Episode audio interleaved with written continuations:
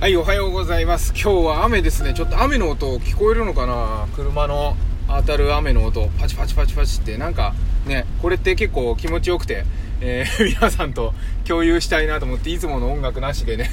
えースタートしましたけれども、いえ、いかがお過ごしでしょうか？今日はね、えー題名は、なんだっけ、題名、題名、えーと、題名は、えーと、そう思い出した。えーと、子供がいるとイライラと笑顔の洪水ということでお伝えします。ではいつもの音楽をスタート。あれ途中からか。まあいいか。はいということでね今日はね子供がいるとイライラと笑顔の洪水ということでお伝えします。毎朝あの特に朝って忙しいじゃないですか皆さん。で保育園に行ったりね子供を学校に送り出したりとかもう1分1秒を争うね、えーまるでオリンピック選手かのような 戦いをしてるわけですよ。でそんな中で朝まず起こした時にスッと起きてくれるかなっていうのが一番不安でほら起きて朝だよって言った時の第意識がね戻った時の表情。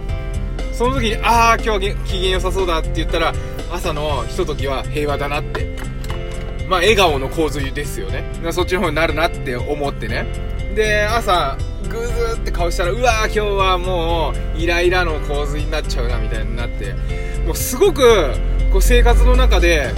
えー喜怒哀楽が激しくなるんですよね。でその喜怒哀楽ってやっぱり伝染するじゃないですか。でいくら3歳の子供だとしても、えー大人が影響されると。ニコニコしてくれればえー気分が良くなるしイライラすればもちろんちょっと嫌な気分になる。まあでもそこはねあの大人は感情コントロールして、あのーイライラしないようにイライラを見せないようにコントロールすればいいんですけど逆にねなんか笑顔の時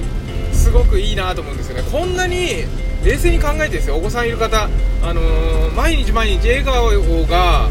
えー溢れていませんか？もう本当に洪水になってませんか？確かにイライラも洪水なんだけど笑顔も同じぐらい洪水ででその笑顔がね、え体に与える影響って非常に大きいんじゃないかなと思うんですよ。多分ねあのーわかんないですよ。わかんないんだけど旦那さんと夫婦2人でいたりねした時に別にそれは悪いとかっていう話ではないんですけどあのー